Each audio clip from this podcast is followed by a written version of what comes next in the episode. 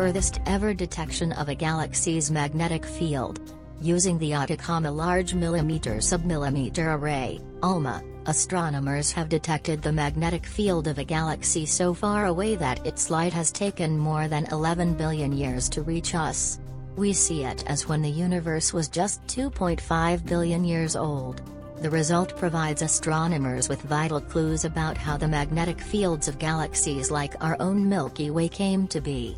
Lots of astronomical bodies in the universe have magnetic fields, whether it be planets, stars or galaxies.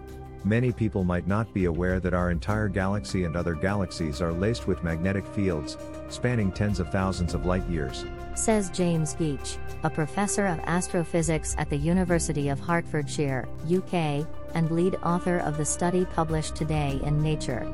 We actually know very little about how these fields form, despite their being quite fundamental to how galaxies evolve. Adds Enrique Lopez Rodriguez, a researcher at Stanford University, USA, who also participated in the study.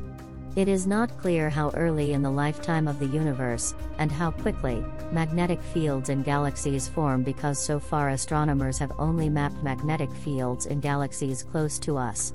Using ALMA, Geach and his team have discovered a fully formed magnetic field in a distant galaxy, similar in structure to what is observed in nearby galaxies.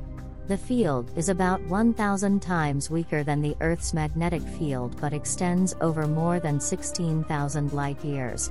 This discovery gives us new clues as to how galactic scale magnetic fields are formed. Explains Geach. Observing a fully developed magnetic field this early in the history of the universe indicates that magnetic fields spanning entire galaxies can form rapidly while young galaxies are still growing. The team believes that intense star formation in the early universe could have played a role in accelerating the development of the fields. Moreover, these fields can in turn influence how later generations of stars will form. Co-author and astronomer of the European Southern Observatory Rob Ivison says, The discovery opens up a new window onto the inner workings of galaxies, because the magnetic fields are linked to the material that is forming new stars.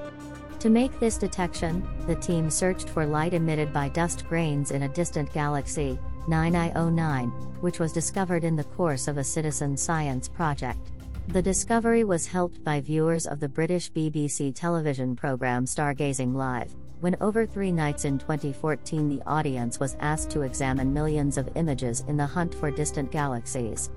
Galaxies are packed full of dust grains, and when a magnetic field is present, the grains tend to align, and the light they emit becomes polarized. This means the light waves oscillate along a preferred direction rather than randomly. When ALMA detected and mapped a polarized signal coming from 9io9, the presence of a magnetic field in a very distant galaxy was confirmed for the first time. No other telescope could have achieved this, says Geach. The hope is that with this and future observations of distant magnetic fields, the mystery of how these fundamental galactic features form will begin to unravel.